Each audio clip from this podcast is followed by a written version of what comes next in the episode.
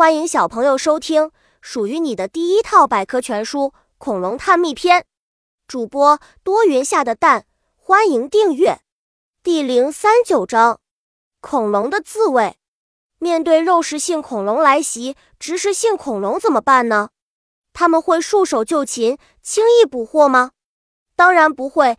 植食性恐龙都会采取自己特有的自卫手段，与它们进行殊死搏斗。埃德蒙顿甲龙，埃德蒙顿甲龙比现在的犀牛还要大。在它遇到敌人时，不会一味的躲闪，而是往前冲，猛地向来袭击。它的肉食性恐龙移动，并用身体两侧及肩上的骨钉去刺袭击者。好勇龙每只爪上都有长拇指钉，只是略小。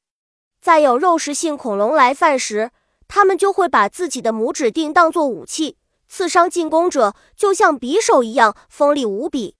腹龙智龙拥有庞大的身躯，在遇到来犯者时，为了保护自己，他们会选择成群的生活在一起，依靠大大的眼睛、敏锐的听觉和嗅觉来发现潜伏在周围的肉食性恐龙。